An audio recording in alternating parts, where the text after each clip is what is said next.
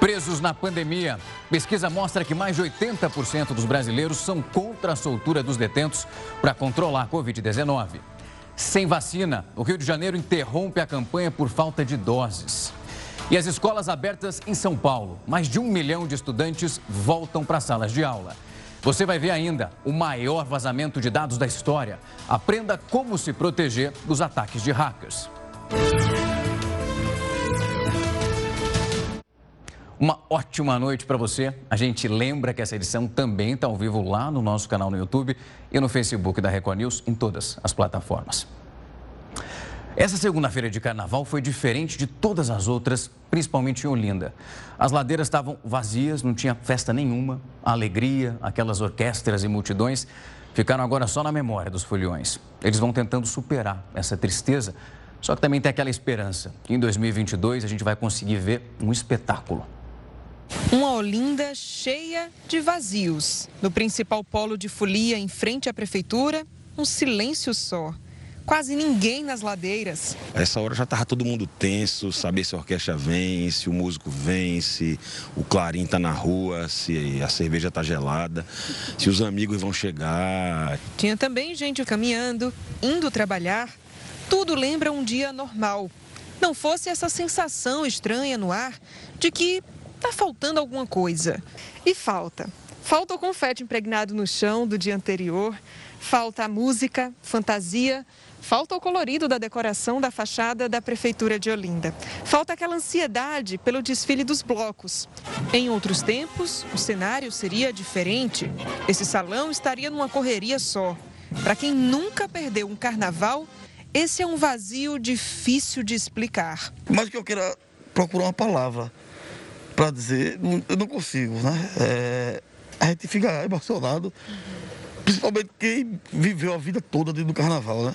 A Pitombeira dos Quatro Cantos coloca na rua mais de 140 integrantes, entre passistas, músicos e destaques. Arrasta uma multidão.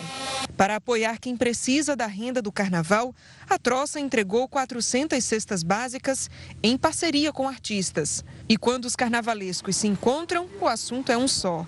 A pausa foi necessária em prol da saúde de todos, mas em 2022, se o coronavírus deixar, o carnaval vai ser em dobro para compensar os dias de portas fechadas. A gente pretende chamar todo mundo mesmo aqui de, de máscara, para que quando o frevo colocar o bate-bate, a gente jogar a máscara para cima, tomar o bate-bate, se abraçar, apertar a mão, extravasar mesmo.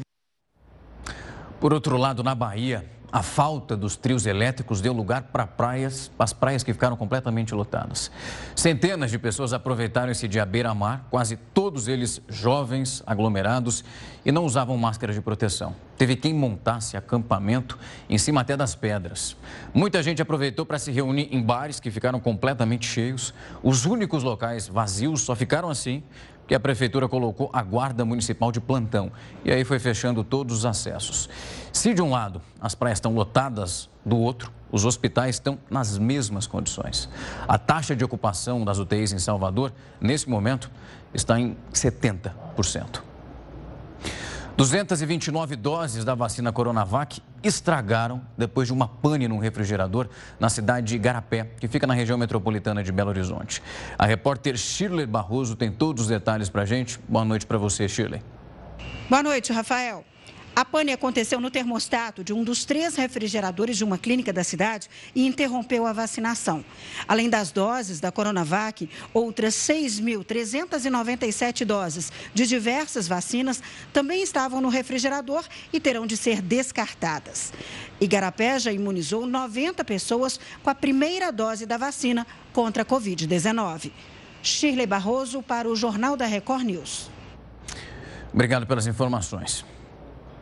Já a Prefeitura de Tibau do Sul, no Rio Grande do Sul, onde fica aquela famosa praia de Pipa, adotou medidas mais rigorosas para combater o coronavírus. Num decreto que foi publicado hoje, Tibaú do Sul estabeleceu o fechamento obrigatório das lojas, bares e restaurantes às 10 horas da noite. Esse decreto ainda proíbe a permanência das pessoas após as 10 horas da noite, isso falando de ruas, avenidas que ficam próximas da Praia de Pipa. Local, como você está vendo aí, foram registradas aglomerações e uma série de atitudes que não respeitavam as medidas de prevenção do coronavírus, como distanciamento social e o uso das máscaras. Os estabelecimentos que desrespeitarem esse decreto, eles podem ser interditados. Já o ministro do Supremo Tribunal Federal, Ricardo Lewandowski, autorizou a Polícia Federal a fazer novas buscas para trazer as informações para aquele inquérito que investiga o ministro da Saúde, Ricardo Pazuello. Quem tem os detalhes para a gente é o repórter Clébio Cavagnoli. Boa noite, Rafael. O ministro Lewandowski autorizou depoimentos de funcionários do Ministério da Saúde e das Secretarias de Saúde do Amazonas e da Prefeitura de Manaus, além de acesso a e-mails, coleta de informações sobre o fornecimento e transporte de oxigênio e ainda detalhes sobre gastos com a distribuição de cloroquina e hidroxicloroquina, os medicamentos sugeridos pelo Ministério para aquele chamado tratamento precoce da Covid-19, mas que não tem eficácia comprovada. Esse pedido foi feito ao Supremo pela Procuradoria-Geral Geral da República, dentro do inquérito que apura eventual responsabilidade de Eduardo Pazuello na crise sanitária do Amazonas. Rafael. Obrigado pelas informações. Uma pesquisa de opinião que foi feita pelo Instituto Paraná mostra que 85,7% dos brasileiros são contrários à soltura dos presos em função dessa pandemia do coronavírus. A pesquisa ouviu 2.026 pessoas, todas elas são brasileiros, entre os dias 8 e 12 de fevereiro, isso em todos os estados da federação. O apoio a essa soltura dos presos é maior quando a gente fala dos jovens, chegando a 14,2% entre os entrevistados, de 16 até 24 anos e menor entre aqueles com 35 e 44 anos. O grau de confiança dessa pesquisa é de 95%, por uma margem estimada de erro de aproximadamente dois pontos percentuais para esses resultados gerais. O presidente Jair Bolsonaro assinou quatro decretos que flexibilizam o uso e também a compra de armas de fogo aqui no país. Quem vai explicar o que muda com essas novas regras é ele, Heródoto Barbeiro. Heródoto, uma ótima noite para você.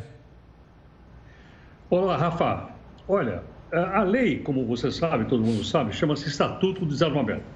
O presidente não pode mexer no Estatuto do Desarmamento. Quem pode mexer é o Congresso Nacional. Mas ele pode regulamentar algumas coisas que já estão uh, alinhavadas no Estatuto. E foi isso que ele fez. Então, os decretos regulamentou uma série de coisas em relação ao Estatuto. É, é muito amplo. E eu escolhi só um item, que é para não confundir muito a gente em relação aí ao que pode mudar. É o que mais me chamou a atenção e eu acho que seria mais popular. Qual é? É aquele que realmente vai facilitar as pessoas a comprarem armas. Hoje já pode comprar arma? Pode. Desde que a pessoa tenha preenchido todos os requisitos, ela pode comprar arma. Então vamos mostrar a primeira telinha aí, para mostrar o seguinte: o que, é que a gente pode mudar em relação a isso? Então vamos lá. Compra de armas continua exatamente do mesmo jeito, ou seja, pessoa não pode ter antecedente, tem que ter registro de arma e a arma fica em casa. Isso, isso está estabelecido no Estatuto de Desarmamento. Bom, há alguma mudança nisso? Há. Eu vou te mostrar agora aqui para que a gente possa acompanhar. Qual é? Algumas pessoas, vejam bem, algumas pessoas, elas têm direito a ter mais armas. Quem, tem, quem é colecionador pode ter armas. Quem é atirador, que pratica tiro alvo, pode ter armas. E quem é caçador também. Mas qual é a diferença? A diferença é o seguinte: é que esse pessoal agora, eles podem transportar a arma, coisa que não podia antes. Então vamos supor o seguinte: eu sou um cara que pratico tiro alvo. Eu pego a arma, ponho a arma no meu carro, na minha cintura, vou até o clube aonde eu, eu, eu, eu pratico e eu posso carregar a arma. Agora veja o seguinte: com isso, você vai da sua casa até o local do clube de tiro, ou até o local da caça, ou então até, a, até o local onde a pessoa tem autorização. E mais, pode carregar duas armas. O que é que o pessoal está preocupado? Preocupado com o seguinte: eu pego uma arma dessa, tá legal, tem registro direitinho e tal, estou indo no clube e tal. No meio do caminho, acontece uma batida de trânsito, o cara me xinga de barbeiro. Já pensou o cara me chamar de barbeiro? E eu estou com uma arma lá? Aí eu fico com o sangue fervendo. É ou não é? Posso pegar aquela arma lá e dizer, escuta, quem é barbeiro aí? Não é verdade? Pois é. Então, essa é, uma das, essa é uma das mudanças. Ou seja, que as pessoas vão poder carregar essa arma e, obviamente, você vai ter que ter muito mais cuidado. Claro que isso vai ser objeto de contestação, de discussão, já está sendo e pode até ir parar no Supremo Tribunal Federal. Mas o detalhe é o seguinte: o detalhe é, a lei já existe, o decreto está apenas regulamentando o que está na lei. Ok? Vamos ficar de olho, como sempre, Heródoto. Daqui a pouco a gente volta a bater mais um papo. Tem entrevista ainda para fazer. A gente volta a discutir um pouquinho mais aqui no JR. Até mais. O Rio de Janeiro vai precisar suspender a vacinação contra o coronavírus na cidade por falta de doses desse imunizante. Os detalhes disso eu te mostro logo depois do intervalo. Não sai daí que é rápido. Jornal da Record News está de volta para te contar que o hospital de campanha de Goiânia atingiu 100% da ocupação dos leitos de UTI para os pacientes com a Covid-19. O hospital tem 100 leitos. E essa ocupação máxima foi registrada hoje às 11 horas da manhã. No começo da tarde, três leitos já tinham sido liberados. E de acordo agora com a Secretaria do Estado de Saúde, em toda a rede estadual, essa ocupação de leitos ultrapassou 95%, é muita coisa. A taxa na rede particular é de aproximadamente 85%. A campanha de vacinação contra a Covid-19 na cidade do Rio de Janeiro vai ter que ser paralisada porque acabaram as doses. A repórter Renata Loures tem mais informações para a gente. Boa noite para você, Renata. E conta para a gente até quando vai durar esse estoque. Oi, Rafael, muito boa noite para você e também para quem acompanha a gente. Os estoques já acabam amanhã e a vacinação já vai ser interrompida na quarta-feira. Nessa terça vão ser imunizados os idosos com 83 anos e na quarta estavam previstos os de 82, mas eles vão precisar esperar pelo menos até a semana que vem. A Secretaria Municipal de Saúde disse que na segunda vão receber mais doses da Coronavac do Instituto Butantan e aí sim o calendário de vacinação vai ser retomado. A previsão da Prefeitura do Rio era que até o fim de fevereiro os idosos de 75 anos já estivessem imunizados. Rafael. Obrigado pelas informações, Renata. Em menos de um mês, dois grandes vazamentos colocaram em risco a segurança de milhões de brasileiros. Eles tiveram as informações importantes como CPF, número de celular divulgados. Sobre esse assunto agora, eu e o Heródoto Barbeiro vamos conversar com a especialista em direitos digitais, Bruna Santos. Ela que é coordenadora de incidência da Associação Data Privacy Brasil de Pesquisa.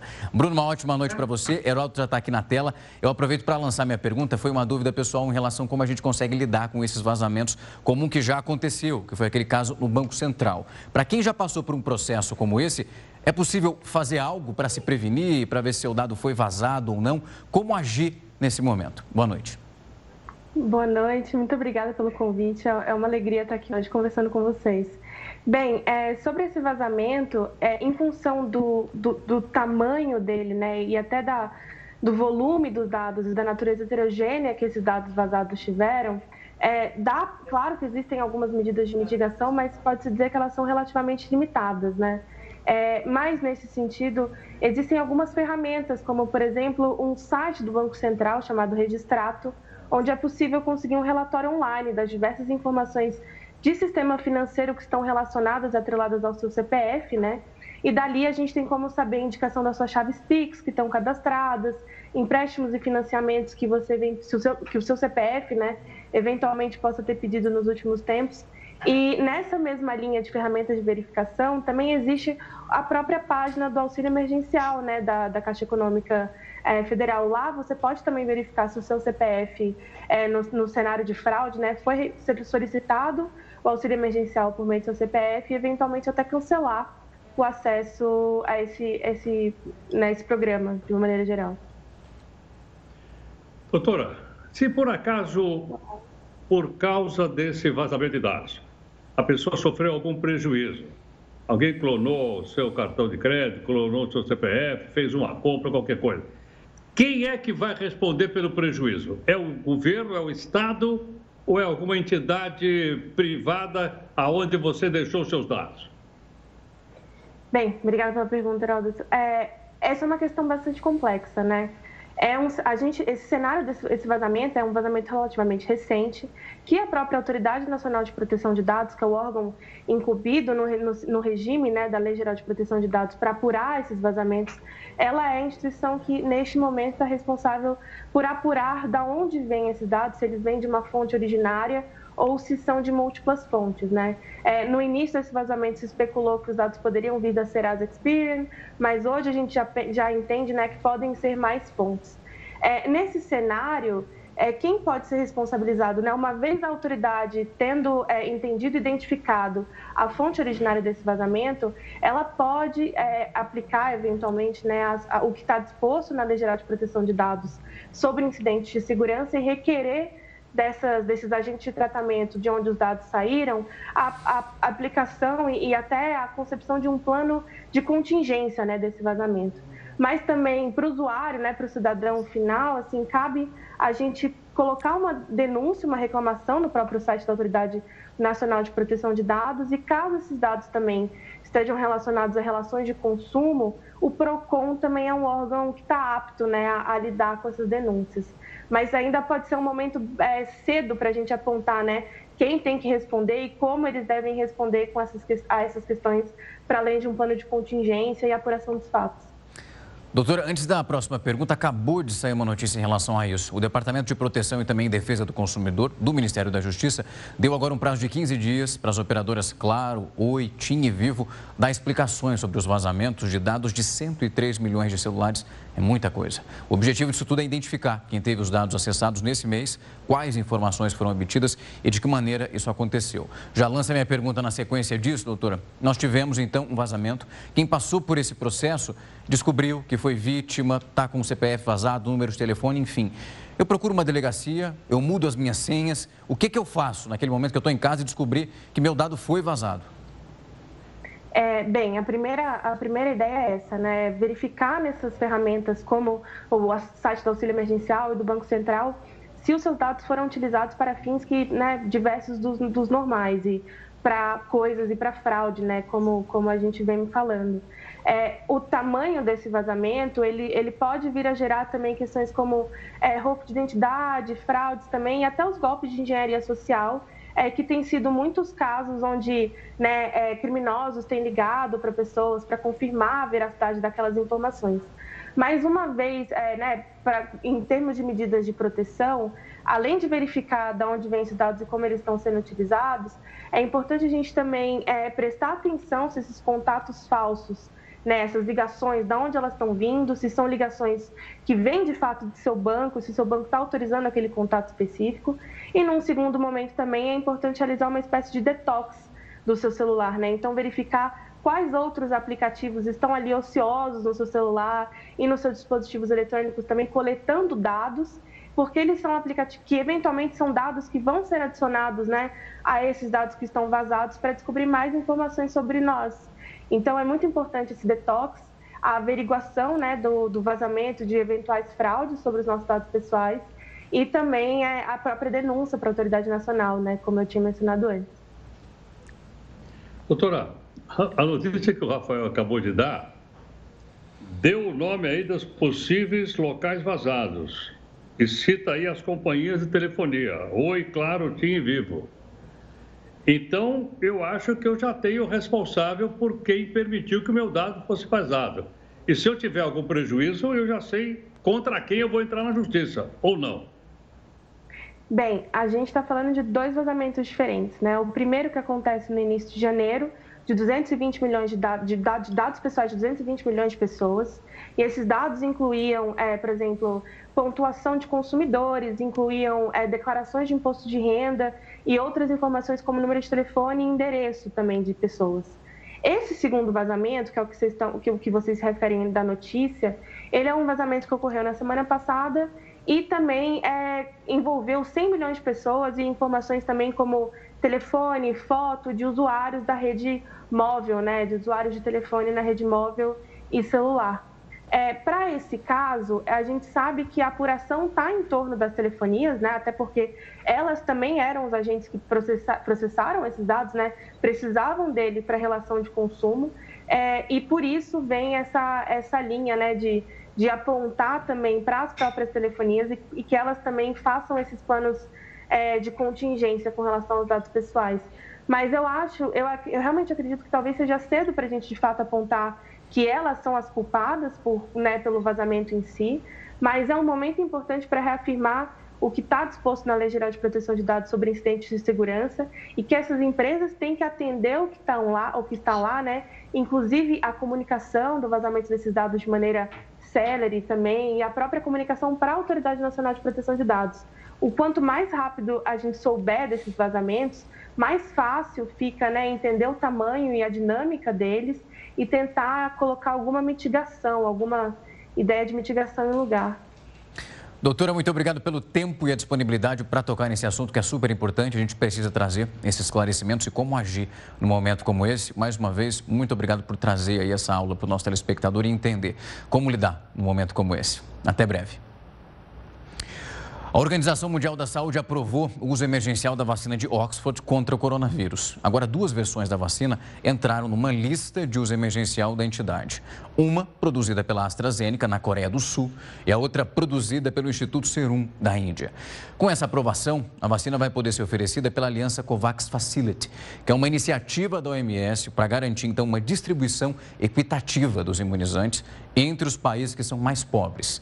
Antes da Oxford, apenas a vacina da Pfizer já tinha entrado naquela lista do uso emergencial da organização.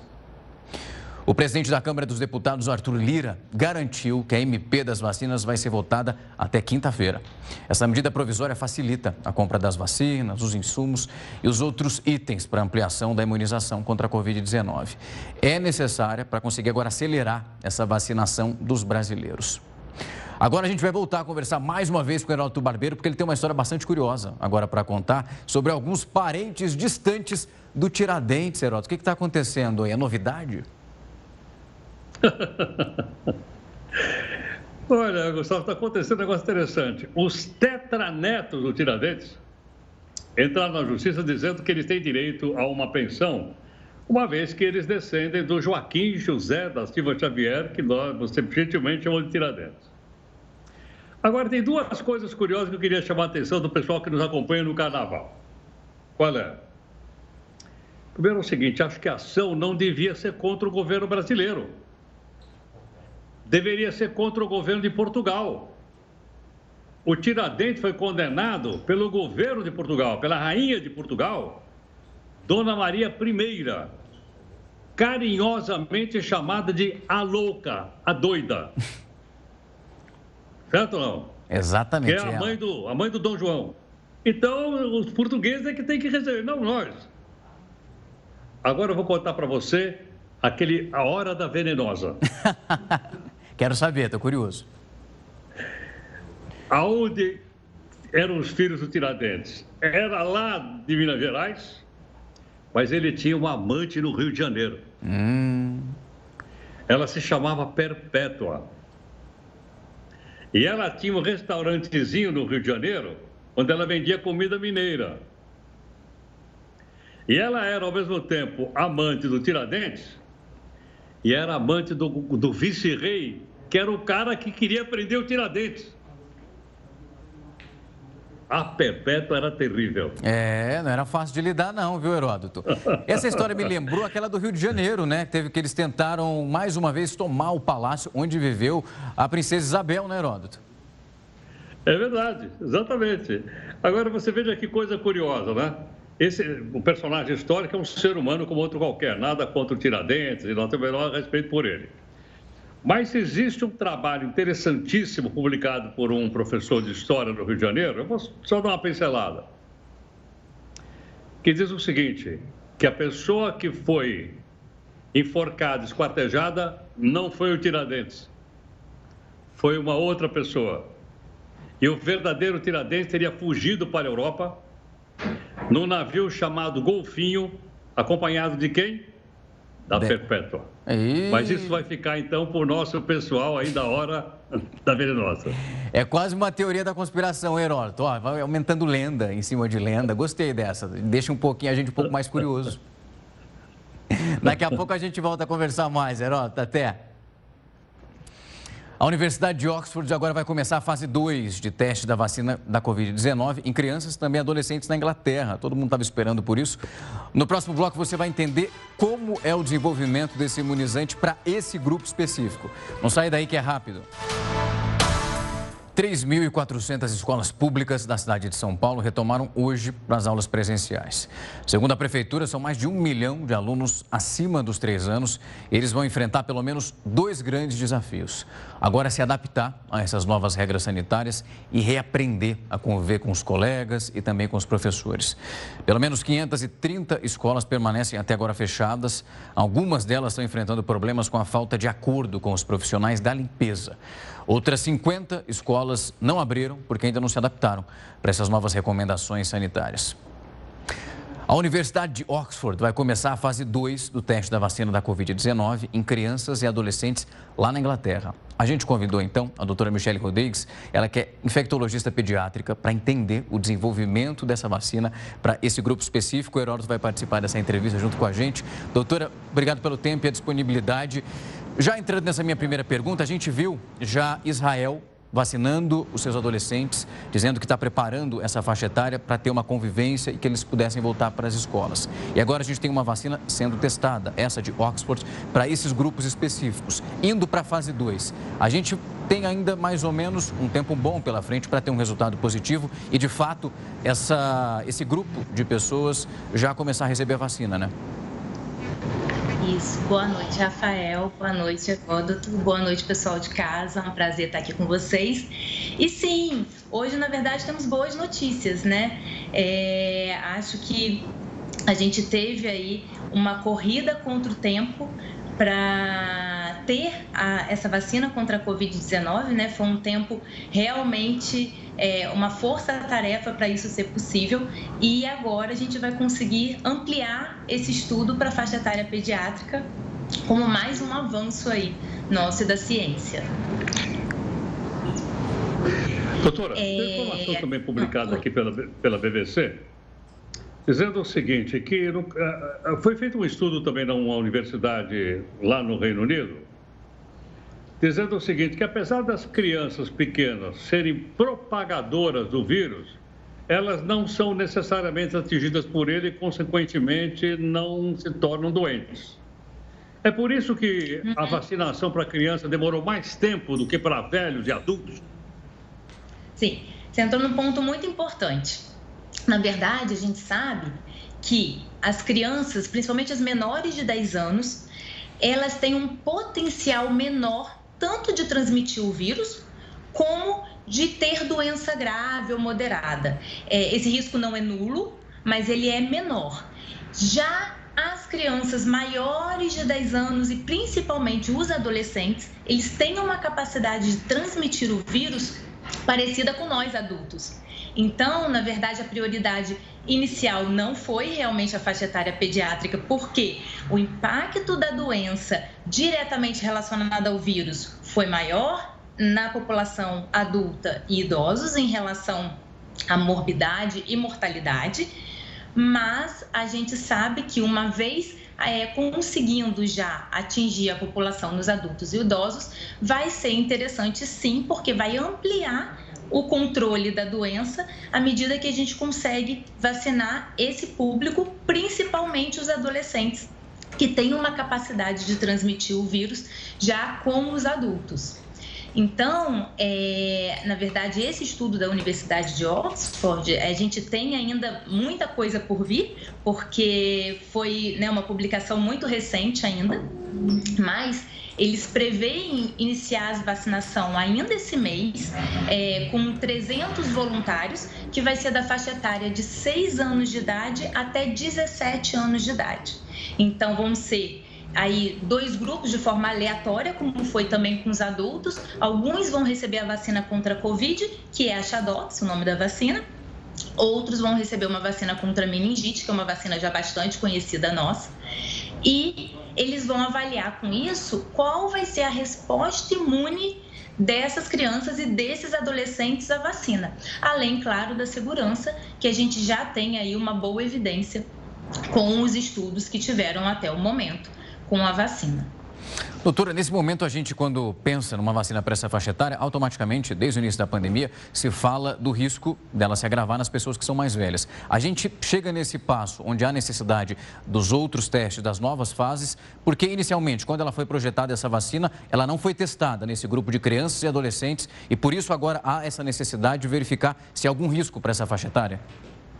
Sim, na verdade, a vacina ela precisa ter, ser testada para todos os grupos, né? Então, todos os grupos eles passam pelo teste das vacinas. É, na verdade, começou pelos adultos e idosos por ser uma prioridade no momento, mas aquelas etapas todas, elas precisam acontecer também nos demais grupos. A gente não imagina que vamos ter algum problema com as crianças e adolescentes, mas faz parte sim a gente ter um estudo, a gente quantificar a resposta imune, a gente quantificar a eficácia para a gente dizer que de fato aquela vacina ela é eficaz e segura e tem uma boa imunogenicidade para aquela determinada população. Então, sim, é importante e a gente vai ter aí meses pela frente ainda, porque a gente está ainda numa fase, a gente vai ter ainda uma ampliação da população, a princípio são 300 voluntários, né? Isso provavelmente na próxima fase vai ampliar né, esse número de voluntários e para a gente entender melhor do que está acontecendo. Doutora, uma outra explicação aqui para a gente, estamos acompanhando atentamente a sua, sua, entrevista. A gente tem relatado muito poucos casos de pessoas que tenham tido alguma consequência, tenham tido alguma, uh, algum mal-estar após tomar a vacina. Muito poucos. Uhum. Eu, posso, eu posso deduzir que, então, entre jovens e crianças, isso vai ser muito menor? Haja vista que eles são muito mais resistentes, como a senhora falou agora há pouquinho? A gente não sabe bem ainda como vai ser a incidência dos efeitos adversos. O que a gente sabe que os efeitos adversos esperados são os leves, da mesma forma que na população adulta. Então, são é, efeitos que acontecem aí nas primeiras 24 horas da doença a 48 horas, né? Muitas vezes com reação local, um pouco de dor no braço, ou alguma vermelhidão no braço, um mal-estar, eventualmente alguma febre. Na verdade, todas as vacinas elas podem ter efeitos colaterais, né? As, as crianças e adolescentes eles vacinam com muito mais frequência que nós adultos né, pelo calendário vacinal. E a gente tem todas essas vacinas, algumas que são um pouco mais reatogênicas, algumas que são menos, mas a gente não espera que seja diferente para a população pediátrica. A gente espera que seja pouco, né, que tenham poucas reações e não esperamos reações graves, né? A maioria das reações vão ser reações leves. Doutora Michele, a gente vai ficar aqui, ó, cruzando os dedos para tudo dar certo, os resultados serem bastante positivos que a gente merece e pensa que todas as pessoas precisam dessa vacina, independentemente da faixa etária. A gente está cuidando dos idosos nesse primeiro momento, mas o tempo vai passando e a gente vai vendo a necessidade de vacinar essas outras pessoas. Muito obrigado pelo tempo e a disponibilidade para tocar nesse assunto. Cinco meses antes do início da Olimpíada de Tóquio, o Japão autorizou o uso da primeira vacina contra o coronavírus. E de acordo com a agência de notícias Associated Press, o governo japonês confirmou que os resultados finais dos testes da vacina da Pfizer no Japão mostraram que esse imunizante teve uma eficácia similar à registrada já por outros países. O plano agora é vacinar aproximadamente 20 mil profissionais de saúde que estão trabalhando diretamente com esses pacientes diagnosticados com a Covid-19. A distribuição dessas doses já começa na próxima quarta-feira. O objetivo é imunizar a maior parte da população até julho. A abertura dos Jogos de Tóquio está prevista para o dia 23 de julho. E qual que é a sua marchinha de carnaval preferida? Não está tendo carnaval, mas sabe, todo mundo tem uma que gosta mais. Você vai ver daqui a pouco quais são as músicas mais ouvidas da última década. A gente vai trazer uma listagem. Será que a sua está aí? Eu vou para um rápido intervalo, daqui a pouco mostro isso para você. Até já! E 25 casos da variante brasileira foram registrados aqui em São Paulo. Só em Araraquara, no interior do estado, foram 12. Para tentar impedir esse avanço da doença, a prefeitura adotou medidas que são rigorosas agora de circulação das pessoas. Uma cidade de 280 mil habitantes vazia. Araraquara, no interior de São Paulo, vai passar os próximos 15 dias em sistema de bloqueio. O decreto restringe a circulação de carros, bicicletas e pessoas. Quem sair de casa tem que comprovar o motivo do deslocamento ou terá que pagar multa de 120 reais. Nós teremos blitz, né? tanto nos estabelecimentos comerciais, quanto é, fazendo contato com as pessoas, que elas justifiquem por que saíram das suas casas, tanto de carros, motos e bicicletas, assim como pedestres. O alto índice de contaminação nas primeiras semanas de fevereiro, mais de 120 casos por dia, acendeu alerta nas autoridades. Os pesquisadores descobriram que a nova cepa do coronavírus, identificada no Amazonas, circula aqui na cidade. As amostras foram enviadas pelo Serviço Especial de Saúde da USP de Araraquara ao Instituto de Medicina Tropical em São Paulo. A escolha foi aleatória e os resultados eram esperados. O que se sabe é que essas pessoas da amostra que testaram positivo, elas não viajaram, por exemplo, não foram para Amazonas, não foram para Londres. Mas é lógico que provavelmente esse vírus veio de pessoas que devem ter se movimentado ou tiveram contato com alguém que deva ter se movimentado para fora do, da, da cidade. O governo do estado de São Paulo confirmou 25 casos da variante: 12 em Araraquara, 9 na capital paulista, 3 na cidade de Jaú e 1 em Águas de Lindóia, região de Campinas.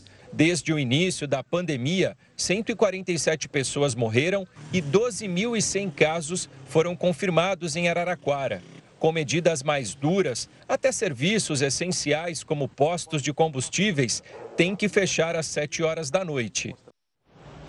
E Portugal conseguiu um feito positivo sobre os números agora do coronavírus. O país registrou o menor número de mortes pela doença desde o dia 5 de janeiro.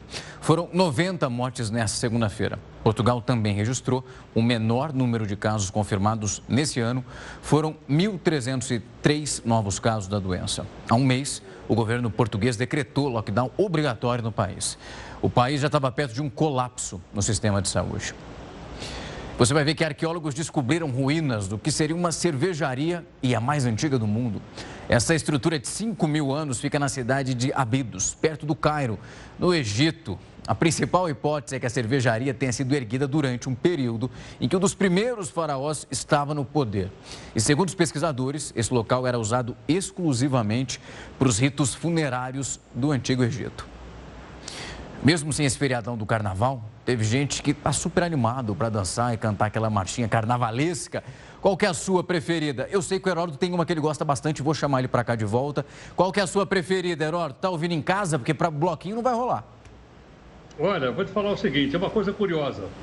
É, a moçada dança aquelas marchinhas antigas. Então não tem funk, não tem é coisa antiga. Então o ECAD, que é o escritório que arrecada direito autoral, fez uma pesquisa e colocou as 20 músicas mais tocadas do carnaval. Todas elas são aquelas marchinhas antigas de carnaval. E eles fizeram um ranking, eu vou trazer aqui para você escolher uma delas. Vamos lá. Vamos lá. Os rankings até dizem coisa recente. Por exemplo, a mais tocada, Mamãe Eu Quero. Esse Mamãe Eu Quero aqui é o cara que está pendurado no emprego público. É pro deputado. Boa. É, é Mamãe Eu Quero Mamar. Entendeu ou não? Deu match, combinou o certinho. Zezé, você... Oi? Deu, deu match, combinou, deu certinho. Combinou. No caso da cabeleireira do desenho, você sabe que é uma discussão se é ou não é homofóbico, essa coisa toda. Tem essa. E a outra aí, que é o pessoal que está pendurado no auxílio emergencial. O que, que o pessoal diz aí? Ei, você dá um aí, dinheiro aí. me dá um dinheiro aí. Olha, olha aí. Está extremamente atual. Vamos ter mais três aqui que o ECAD listou lá. Para a gente ver aí as mais. Vamos lá. Crítica social. Cidade maravilhosa. Não tem vacina e eu soube hoje que a água do Rio de Janeiro ela está imprestável para beber. É uma cidade maravilhosa, de belezas mil e tal, e tal, e tal. Além dessa, temos mais uma. Qual é que é? Daqui não saio, daqui ninguém me tira. Não venha me tirar a estabilidade no emprego. Eu daqui eu não saio. É musiquinha. E finalmente uma que, como você sabe, é que um hino geral.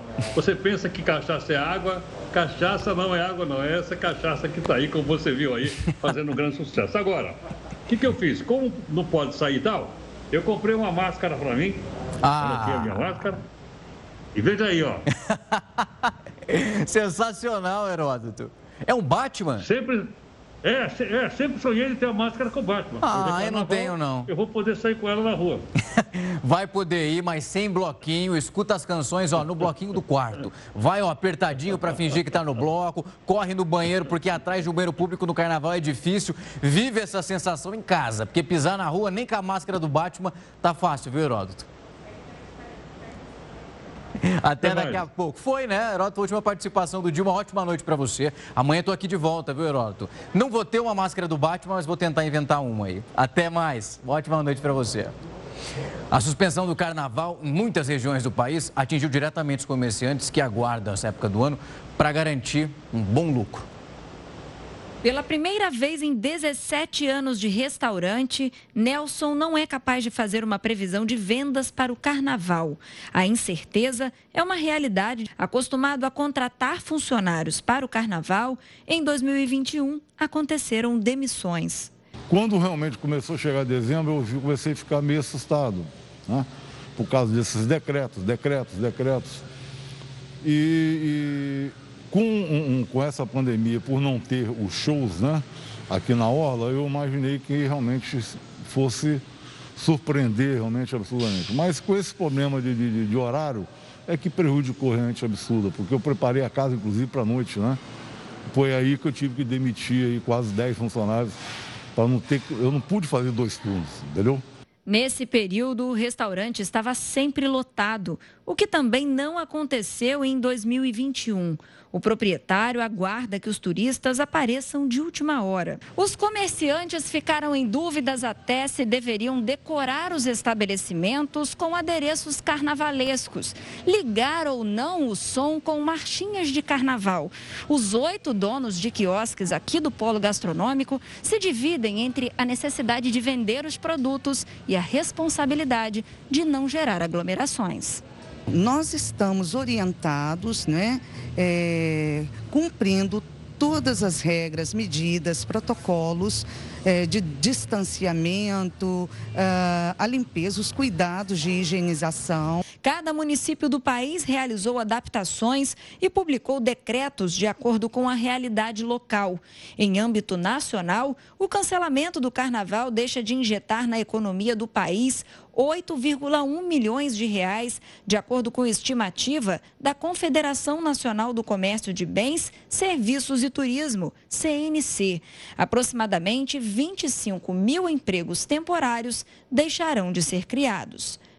Agora são quase 10 horas e você continua com a gente. Essa edição do Jornal da Record News vai ficando por aqui, porque logo na sequência vem ela, Manuela Caiado, com o News das 10. Uma ótima segunda-feira para você e até amanhã.